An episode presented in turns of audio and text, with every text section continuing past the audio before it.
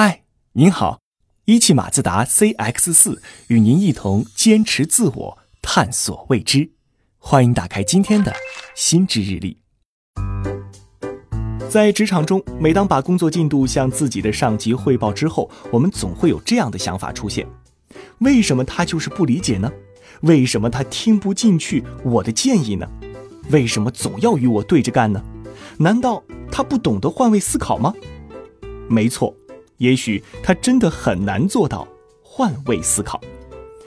来自加州大学伯克利分校的一名心理学教授研究发现，掌握权力的人似乎更傲慢、更冲动、更容易忽视风险，也更难与人换位思考。他发现，这种表现恰巧与创伤性脑损伤的症状非常相似。也就是说，大权在握的快感对人的大脑可能是有副作用的。那些团队领袖、商业大亨、政治人物们在享受成功喜悦的同时，恐怕还得小心权力对大脑的损伤。而这样的研究结果也得到了加拿大一位神经科学家的印证。他用脉冲磁场扫描有权的人和没有权的人的脑部，发现某个神经元有明显不同。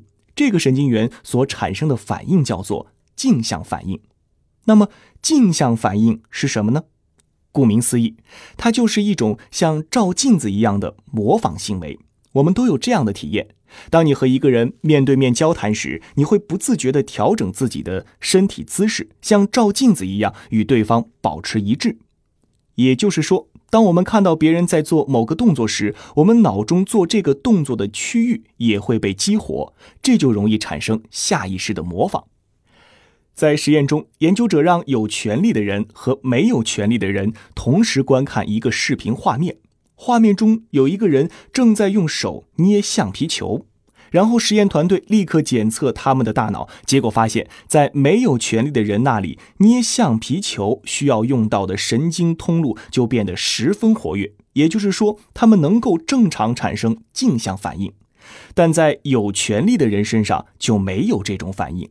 这说明有权利的人产生镜像反应的神经元受到了抑制或者是损坏，让他们失去了这种下意识的能力。那么镜像反应有多么重要呢？它所带来的模仿行为能让别人在潜意识里对你的好感度增加，对方会下意识的觉得你和他很合拍。更重要的是，镜像反应是你感知他人内心的一扇窗户。比如说。当你看到别人的动作、表情、姿势，体会出他表达的某种情感时，你会下意识地把自己放到对方的精神状态中，开始回忆并体验这一种情感，这让你能体会到别人的欢乐和痛苦。这就是同理心，也就是我们平时所说的设身处地、换位思考。那么，有权利的人因为镜像神经元受到损伤，下意识模仿别人的能力就会变差。不仅给人更加傲慢的印象，也会失去同理心、换位思考的能力变弱。参与这个实验的都是在校大学生，他们通过叙述一次掌控大局的经历来获得一种有权利的感觉，从而扮演有权的人。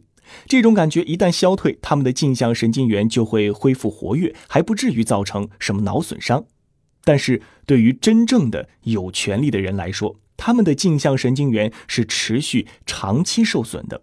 比如，华尔街分析师年复一年的吹捧，媒体报道铺天盖地的赞美，都会让这些人脑部的镜像神经元出现功能性的变化。这种改变之后，就算你告诉他们镜像神经元是什么，镜像反应有多么重要，他们也没有办法自主的重新获得同理心和换位思考的能力。难道就没有解决办法了吗？当然不是。有实验表明，只要叙述一次你自己感觉无能为力的经历之后，你的镜像神经元就能得到一定程度的修复，权力感带来的傲慢和冲动也会随之减弱。